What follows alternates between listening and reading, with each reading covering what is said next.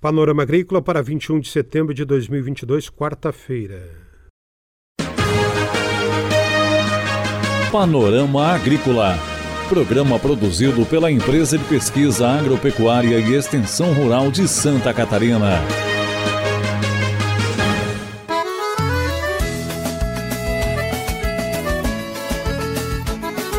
Quarta-feira de lua minguante, no ar para você, amigo ouvinte, o Panorama Agrícola de 21 de setembro. Na mesa de som está o Eduardo Maier o ditado é: A grama do vizinho é sempre mais verde.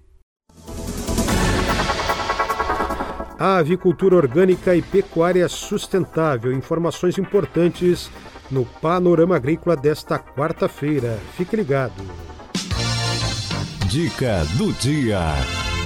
Normas técnicas para a produção integrada de cebola. No manejo do solo, é obrigatório adotar técnicas mecânicas de conservação do solo com plantios em nível. Adotar práticas culturais que evitem perda de nutrientes por lixiviação e erosão e proteger as estradas internas das propriedades da erosão. É hora das notícias. Na próxima semana, nos dias 28 e 29 de setembro, das 8 da manhã às 5 e meia da tarde, acontece em Antônio Carlos, na região da Grande Florianópolis, Dia de Campo Regional em Hortaliças, tecnologias sustentáveis para o cultivo de hortaliças. Vai ser na propriedade de José Aloísio Gesser, o Dinho, no bairro Guiomar, em Antônio Carlos, na Grande Florianópolis.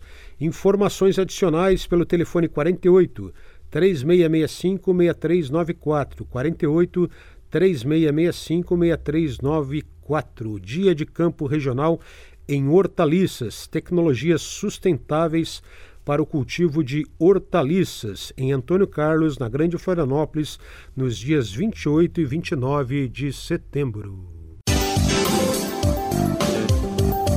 Confira a entrevista de hoje. Panorama Agrícola conversa hoje com a médica veterinária Ângela Escosteg, o assunto um manual de avicultura orgânica. Como funciona isso, doutora Ângela? Então, esse manual eh, ele foi organizado pelo Instituto do Bem-Estar em parceria com a Faculdade Veterinária da Universidade Federal do Rio Grande do Sul.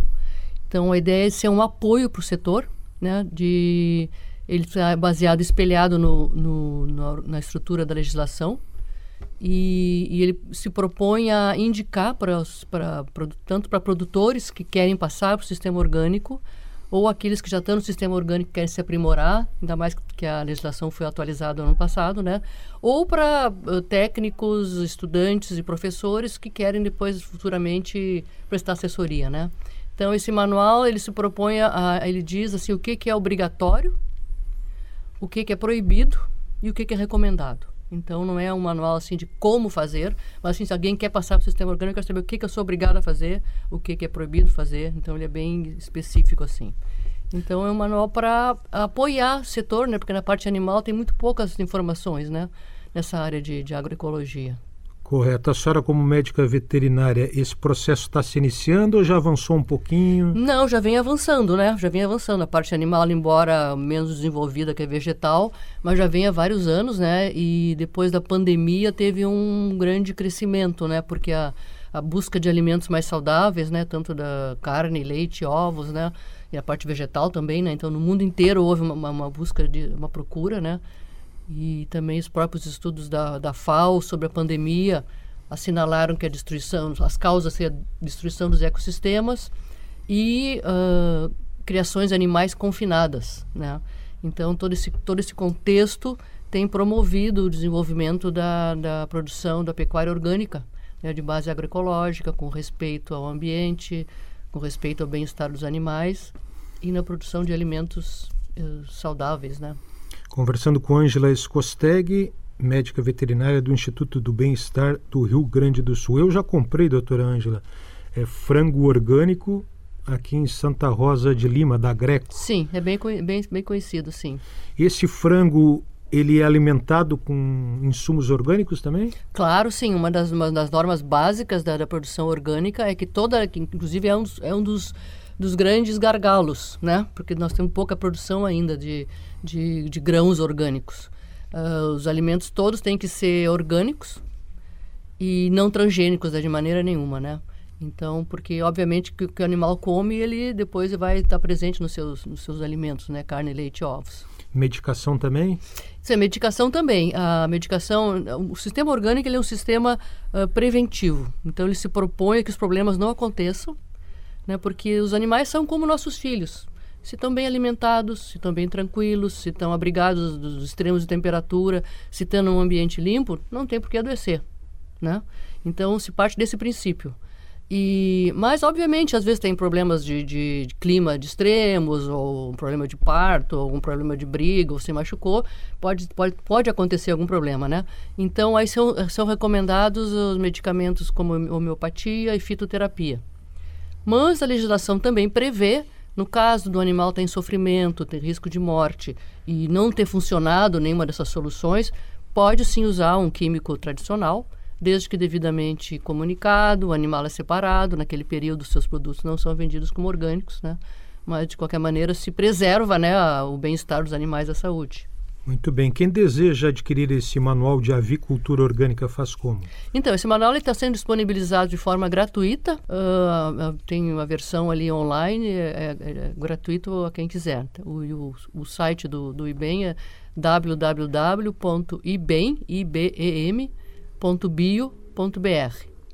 Instituto do Bem-Estar, a sede é Porto Alegre. Sede é Porto Alegre, sim. Um outro assunto, doutora Ângela, a pecuária sustentável, ela passa por essa questão orgânica também? Ah, com certeza, né? Nós, nós vivemos num período, né, que já faz algum tempo que a pecuária vem sendo muito atacada, né? Muito cobrada, como eu digo, a pecuária está no banco dos réus. Né? E, eu acho que nós que somos do setor, nós temos obrigação de verificar o que que tem de verdadeiro e a gente precisa modificar. E existem algumas coisas com certeza, ou que tem que de exagero, né? E que a gente tem que uh, ser contestado, tem que ser mostrado, né? Então, a, a pecuária sustentável né, é uma proposta né, que, que ela responde a todas essas demandas da, da, da, da humanidade, vamos dizer, no momento, que é a questão ambiental, a questão do bem-estar dos animais e a questão do, da qualidade dos alimentos, né? Então, uh, e esses ataques todos né, da, da pecuária, né, tem vários dados mostrando que a pecuária tudo depende de não é, é como se a pecuária fosse toda igual e não é verdade. Depende do sistema toda a produção de alimentos no mundo, né, ela tem um impacto no ambiente, tanto vegetal quanto animal. E esse impacto pode ser positivo ou pode ser negativo, depende do que for feito. Se eu entrar com máquina, com veneno, com fogo, com não sei o que, eu vou estar destruindo. Ou se eu entrar com preservação, com fertilização, com, com adubação uh, verde, etc., eu vou estar melhorando, né? E a pecuária é a mesma coisa. Todos esses ataques que temos, por que que estão tá atacados? Porque a maioria desses, desses estudos são daqueles, dos confinamentos da Europa e dos Estados Unidos que ali com certeza tem uma, um impacto ambiental altíssimo, aquela concentração de animais, o bem-estar está muito uh, prejudicado, né? o alimento ali precisa de grande carga de, de, de medicamento, porque os animais estão muito estressados, estão amontoados um em cima do esterco do outro. Então, então, naquelas condições, realmente é muito difícil se falar em bem-estar, se falar em preservação ambiental. Agora, não é o caso do Brasil. O Brasil, mais de 90% das nossas criações são a campo. Lógico que, que precisa ser bem manejado, né? Mas uma pecuária bem manejada, ela preserva os ecossistemas, né? Enquanto que a monocultura, uma monocultura vegetal, ela entra com máquina, com veneno, destrói muito mais. Então a gente vê um, um crescimento né, do veganismo, pessoas bem intencionadas, achando, não, vou parar de comer animais porque eu quero salvar o planeta.